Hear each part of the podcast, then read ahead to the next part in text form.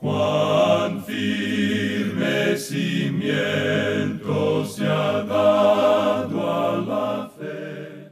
A través de la Biblia, un análisis de la Biblia libro por libro que le ayudará a crecer espiritualmente. Estos estudios fueron diseñados por el Dr. J. Vernon McGee. Acompáñenos en este fascinante recorrido a través de la Biblia. La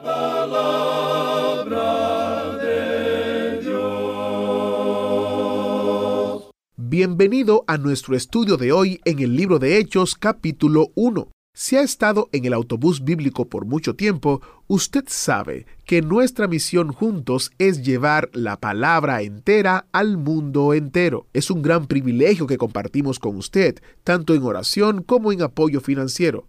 Sus oraciones contribuyen más a este ministerio de lo que podemos conocer de este lado del cielo.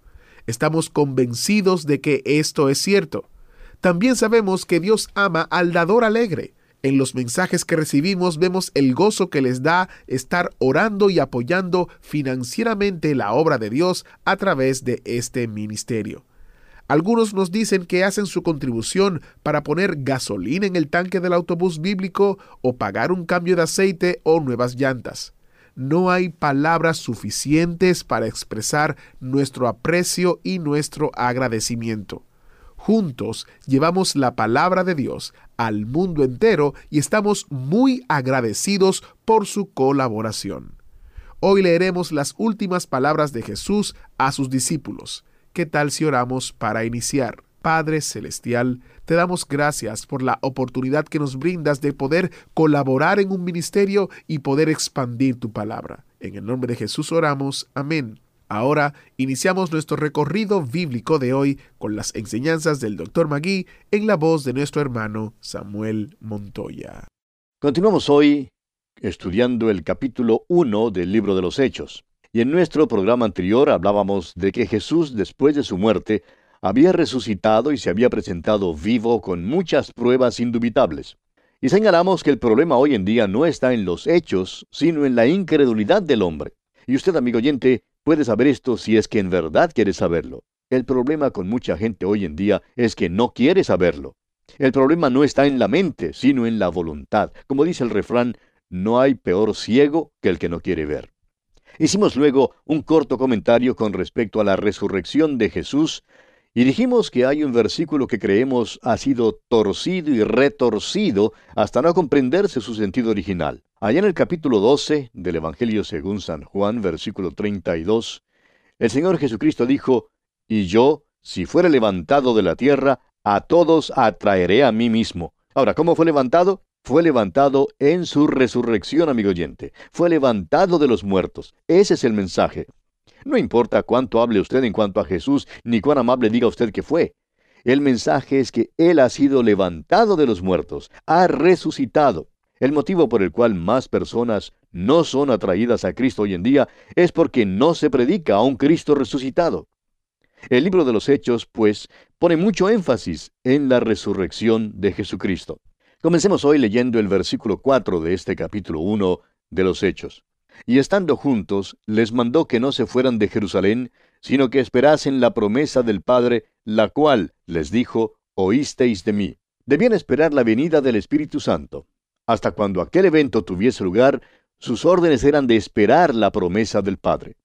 Ahora el versículo 5 dice, Porque Juan ciertamente bautizó con agua, mas vosotros seréis bautizados con el Espíritu Santo dentro de no muchos días. El Cristo resucitado se apareció a los apóstoles y les dio estas instrucciones. Les dijo que algo les pasaría. Serían bautizados con el Espíritu Santo dentro de no muchos días. Este bautismo del Espíritu Santo es la promesa del Padre, y Jesús ya les había hablado acerca de esto. Es importante notar que aquí no se está hablando acerca del bautismo con agua, el cual es un bautismo ceremonial. Este es el bautismo del Espíritu Santo. El bautismo del Espíritu Santo es un verdadero bautismo. Es este bautismo del Espíritu Santo lo que coloca al creyente dentro del cuerpo de los creyentes, o sea, en la iglesia, la verdadera iglesia, que es el cuerpo de Cristo. Leamos ahora el versículo 6 de este capítulo 1 de Hechos. Entonces los que se habían reunido le preguntaron diciendo, Señor, ¿Restaurarás el reino a Israel en este tiempo? Usted tal vez ha notado que algunos de los comentaristas reprochan a los apóstoles por haber hecho esta pregunta. Creen que los apóstoles se equivocaron al hacerla, pero creemos que la respuesta que el Señor les da indica que no se equivocaron en lo absoluto. Su pregunta fue legítima y natural, y nuestro Señor la contestó como tal. Él no les reprochó. Los apóstoles conocían bien el Antiguo Testamento. Habían esperado la venida del Mesías. Comprendían que el Mesías sería el que establecería el reino sobre esta tierra. Esa era su esperanza, y esta propósito es todavía la única esperanza para esta tierra. Dios no ha acabado su trato con esta tierra. Dios no intenta barrer la tierra debajo de alguna alfombra, aunque es lo suficientemente pequeña como para ser borrada debajo de su alfombra. Pero no es su propósito hacer eso. Dios tiene un propósito eterno para la tierra. Y fue precisamente en cuanto a este reino de Dios de lo que hablaron. Este reino de Dios incluye el restablecimiento de la casa de David. Estas fueron las cosas de las cuales habló Jesús después de su resurrección. Vimos en el versículo 3 que habló acerca del reino de Dios. Él es quien les habló acerca de esto. Veamos ahora la respuesta que Jesús les da a sus discípulos aquí en el versículo 7. Y les dijo, No os toca a vosotros saber los tiempos o las sazones que el Padre puso en su sola potestad. Les dejó saber que en este tiempo en particular, el reino no sería establecido. Ahora tomaría de los gentiles pueblo para su nombre, es decir, la iglesia. En el capítulo 15 de este libro de los Hechos, cuando los apóstoles se reunieron para el primer concilio en Jerusalén, Jacobo les hizo notar esto. Dice allá en el capítulo 15, versículos 14 al 18, Simón ha contado cómo Dios visitó por primera vez a los gentiles para tomar de ellos pueblo para su nombre. Y con esto concuerdan las palabras de los profetas, como está escrito, Después de esto volveré y reedificaré el tabernáculo de David que está caído, y repararé sus ruinas, y lo volveré a levantar, para que el resto de los hombres busque al Señor, y todos los gentiles, sobre los cuales es invocado mi nombre, dice el Señor, que hace conocer todo esto desde tiempos antiguos. Esto es lo que Dios está haciendo hoy en día, amigo oyente. Está visitando a los gentiles para tomar de ellos pueblo para su nombre. Dios está tomando del mundo a los creyentes en Cristo para formar este pueblo para su nombre. Cuando confían en Cristo, son entonces bautizados en el cuerpo de creyentes, el cual es la iglesia. Por tanto, cuando los apóstoles le preguntaron a Jesús si restauraría el reino en este tiempo, su respuesta fue que este no era el tema para discusión en aquel tiempo, ni tampoco es el tema para discusión hoy. Muchos preguntan hoy, ¿no cree usted que Cristo venga pronto? Bueno, amigo oyente, permítanos decirle algo que es confidencial entre usted y nosotros. Yo sí creo que viene pronto. Lo creo privadamente, pero no tengo ningún derecho ni autoridad de decirle a usted que viene pronto, porque eso no lo sé. Es que ni a usted ni a mí, amigo oyente, nos corresponde saber los tiempos o las sazones. Eso no es lo importante. Ahora le aseguro que creo en la profecía. Sin embargo, creo que nos es posible poner demasiado énfasis en la profecía. Y no creo que uno se edifique en la fe si pasa todo su tiempo estudiando profecía. Entonces, ¿cuál es nuestro trabajo, nuestra misión hoy en día? Note usted una vez más que nuestro Señor no reprendió a sus discípulos. En lugar de eso, les enseñó que pensaba en otra cosa. Él les dijo, no os toca a vosotros saber los tiempos o las sazones que el Padre puso en su sola potestad. Pero escuche, aquí está su comisión en el versículo 8. Pero recibiréis poder cuando haya venido sobre vosotros el Espíritu Santo, y me seréis testigos en Jerusalén, en toda Judea, en Samaria y hasta lo último de la tierra. Esta es la comisión que todavía está en vigor en el día de hoy. Esta comisión no es dada a una sola institución corporativa, o sea, la iglesia como un cuerpo no es una comisión corporativa, sino más bien una comisión muy personal que es dada a cada creyente individualmente.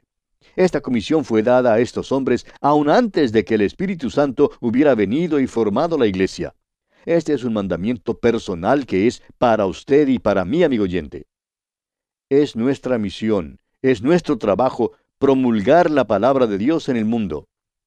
No podemos decir que esta sea una comisión para la iglesia y luego sentarnos sin hacer nada. No podemos decir que le toca a la iglesia enviar a los misioneros y así proclamar el Evangelio por medio de ellos. Lo importante, amigo oyente, es lo que usted está haciendo individualmente para proclamar la palabra de Dios. ¿Ha ido usted hasta lo último de la tierra como testigo del Evangelio? ¿Sostiene usted a un misionero que ha ido?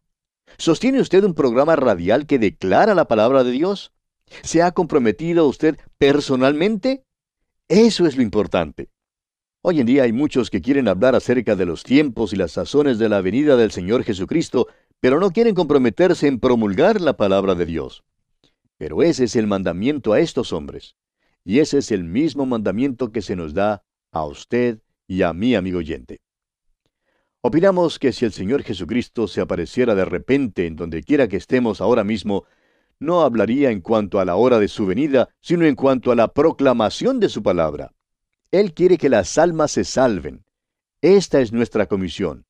Para poder publicar el Evangelio necesitamos poder. Esa fue su promesa.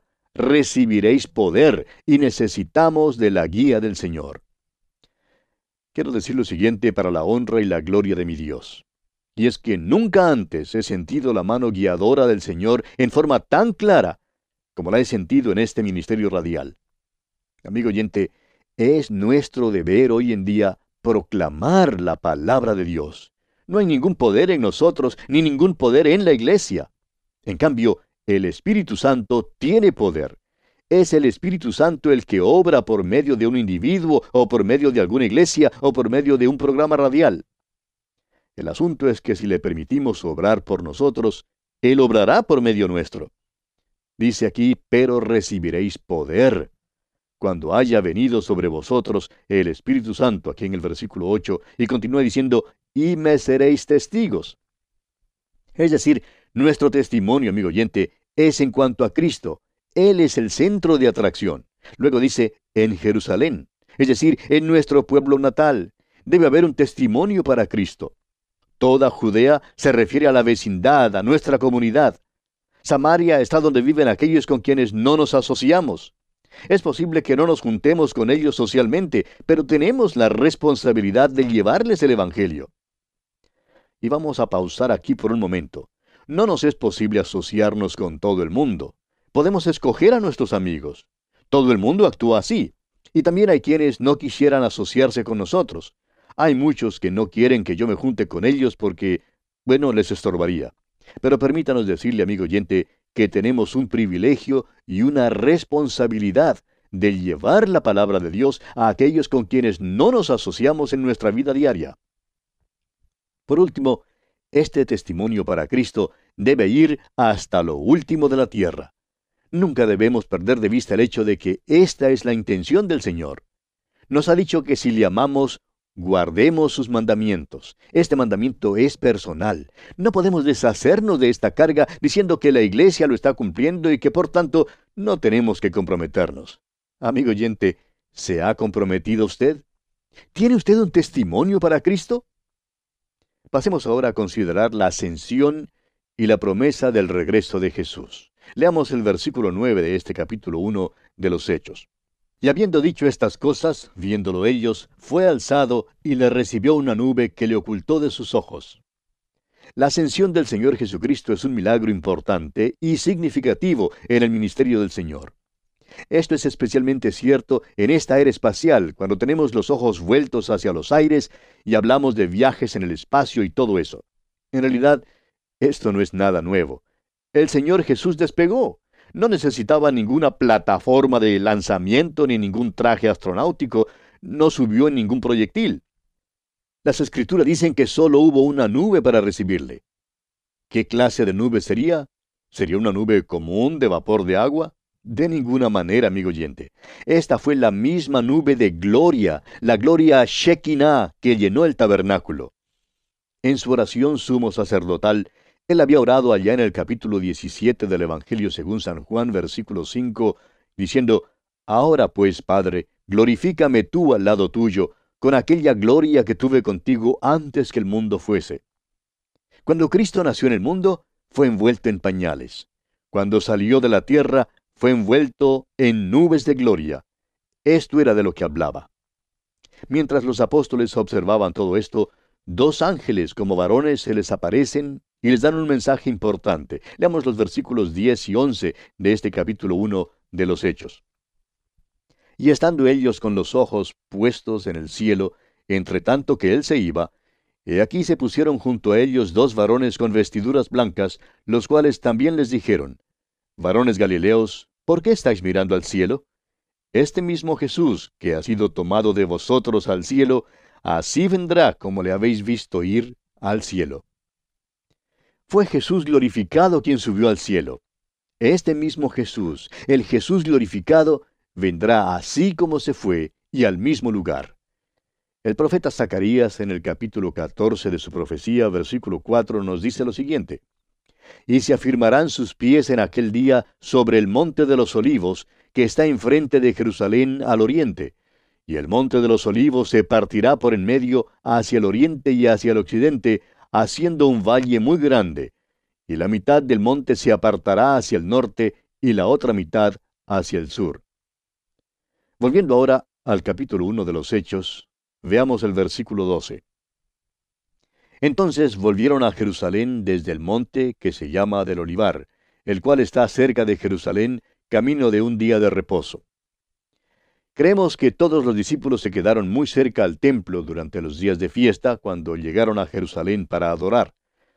El monte de los olivos probablemente estaba cubierto de varios centenares de miles que estarían allí acampados en el tiempo de las fiestas. ¿Por qué? Porque según la ley mosaica tenían que quedarse dentro de un día de reposo de camino del templo. Continuemos con los versículos 13 y 14 de este capítulo 1 de los Hechos. Y entrados, subieron al aposento alto, donde moraban Pedro y Jacobo, Juan, Andrés, Felipe, Tomás, Bartolomé, Mateo, Jacobo, hijo de Alfeo, Simón el celote, y Judas, hermano de Jacobo. Todos estos perseveraban unánimes en oración y ruego con las mujeres y con María, la madre de Jesús, y con sus hermanos. Nos alegramos que María, la madre de Jesús, estuviera allí. Ella ahora está libre de cualquier duda que hubiera existido con relación al nacimiento original de Jesús. Ahora, la actitud de los apóstoles y de los creyentes es una actitud de unidad, de oración y de espera. Y no hay ninguna manera en que nosotros podamos duplicar hoy este período. Recuerde usted que este es un período de tiempo, una cápsula de tiempo entre la ascensión del Señor Jesucristo al cielo y la venida del Espíritu Santo. Y nosotros no estamos viviendo en ese período de tiempo. No podemos duplicarlo. El Espíritu Santo ya ha venido en nuestros tiempos. Pasemos ahora a considerar el nombramiento de un apóstol. Leamos los versículos 15 al 18 de este capítulo 1 de los Hechos. En aquellos días, Pedro se levantó en medio de los hermanos, y los reunidos eran como ciento veinte en número, y dijo, Varones hermanos, era necesario que se cumpliese la escritura en que el Espíritu Santo habló antes por boca de David acerca de Judas, que fue guía de los que prendieron a Jesús, y era contado con nosotros y tenía parte en este ministerio. Este, pues, con el salario de su iniquidad, adquirió un campo, y cayendo de cabeza, se reventó por la mitad, y todas sus entrañas se derramaron. Vemos aquí a Simón Pedro hablando otra vez. Ahora tengamos en cuenta que esto ocurre antes de Pentecostés. A este hombre le falta recibir la plenitud del Espíritu Santo. Le falta aún la presencia del Espíritu Santo. Ahora ciertamente da una descripción vívida de Judas, ¿no le parece? Continuemos pues con los versículos 19 y 20 de este capítulo 1 de los Hechos. Y fue notorio a todos los habitantes de Jerusalén, de tal manera que aquel campo se llama en su propia lengua Aceldama, que quiere decir campo de sangre. Porque está escrito en el libro de los Salmos, sea hecha desierta su habitación, y no haya quien more en ella, tome otro su oficio. Siempre surge la pregunta en cuanto a lo que tuvo lugar allí. ¿Debían haber ellos efectuado esta elección para escoger a un hombre que sucediera a Judas? Bueno, creemos que no. Leamos los versículos 21 y 22 ahora. Es necesario, pues, que de estos hombres que han estado juntos con nosotros todo el tiempo que el Señor Jesús entraba y salía entre nosotros, comenzando desde el bautismo de Juan hasta el día en que de entre nosotros fue recibido arriba, uno se ha hecho testigo con nosotros de su resurrección. Creemos que la elección de un sucesor para Judas Iscariote fue más bien gestionada por Pedro sin la presencia y la guía del Espíritu Santo. Recuerde que el Espíritu Santo todavía no había venido. Continuemos con los versículos 23 al 26 de este capítulo 1 de los Hechos. Y señalaron a dos, a José llamado Barsabás, que tenía por sobrenombre justo, y a Matías. Y orando dijeron, Tú, Señor, que conoces los corazones de todos, muestra cuál de estos dos has escogido, para que tome la parte de este ministerio y apostolado de que cayó Judas por transgresión para irse a su propio lugar. Y les echaron suertes, y la suerte cayó sobre Matías. Y fue contado con los once apóstoles. No vemos cómo el echar suertes tenga relación con la dirección del Espíritu Santo ni con la dirección de Dios. Esa no es la forma como Dios guía. Surge entonces la pregunta, ¿es pues Matías quien debía suceder a Judas? Nosotros creemos que no. Ahora, creemos que Matías evidentemente era un buen hombre, reunía todos los requisitos de un apóstol, debió haber visto al Cristo resucitado. Pero aparentemente el Espíritu Santo no estaba en esto, por la sencilla razón de que el Espíritu Santo no vino sino hasta el día de Pentecostés para la iglesia, y creemos que a su propio tiempo, el Señor Jesucristo mismo escogió aquel que debía tomar el lugar de Judas Iscariote y que el Espíritu Santo ciertamente ignoró a Matías. Ahora creemos que aquel que el Espíritu de Dios usó no fue otro que Pablo, el apóstol, por supuesto. Ahora quizá alguien diga, ¿tiene usted autoridad para decir eso? Sí, Señor. Escuche usted lo que el mismo apóstol Pablo dice en su carta a los Gálatas capítulo 1, versículo 1. Pablo, apóstol, no de hombres, ni por hombre, sino por Jesucristo y por Dios el Padre que lo resucitó de los muertos. Lo que Pablo dice es, yo fui escogido por Dios el Padre y por el Señor Jesucristo. ¿Cómo lo hizo?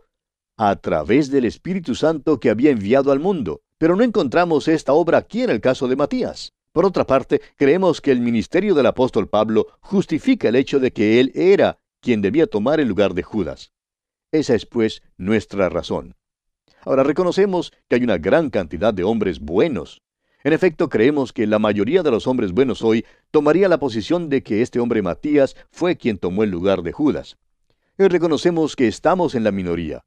Pero si usted, amigo oyente, desea compartir esta opinión, bien puede hacerlo y estará con la mayoría. Pero si usted desea estar en lo correcto, y estamos seguros que desea estar en lo correcto, entonces confiamos que estará de acuerdo con lo que hemos expresado. Bien, amigo oyente, vamos a detenernos aquí por hoy porque nuestro tiempo ya se ha agotado. Hasta entonces, y que Dios le bendiga abundantemente. Gracias al maestro Samuel Montoya y gracias por estar con nosotros. Si Dios lo permite, en nuestro próximo programa estaremos hablando de la venida del Espíritu Santo. Así que prepárese que tenemos un asiento especial para usted en el autobús bíblico. Hasta la próxima. ¿Fue de ayuda para usted el estudio de hoy? ¿Desea enviarnos algún comentario de lo que ha estado escuchando? Entonces escríbanos, no espere más. Nuestro correo electrónico es atv arroba transmundial.org. atv arroba transmundial.org. Si desea recibir las notas y bosquejos de lo que estamos estudiando, suscríbase gratis en nuestra página en internet a través de la Biblia.org barra notas. A través de la Biblia.org barra notas. Hemos llegado al final por el día de hoy. Díganos, ¿fue de ayuda para usted el estudio de hoy? ¿Desea enviarnos algún comentario acerca de lo que ha estado escuchando? Entonces escríbanos, no espere más. Si desea recibir las notas y bosquejos de lo que estamos estudiando, suscríbase gratis en nuestra página en internet a través de la biblia.org barra notas. A través de la biblia.org barra notas. Si desea escuchar nuevamente el programa o si se perdió alguno de ellos, visite a través de la Biblia.org. Repito, a través de la Biblia.org o escriba al correo electrónico atv arroba transmundial.org. atv arroba transmundial.org. A través de la Biblia.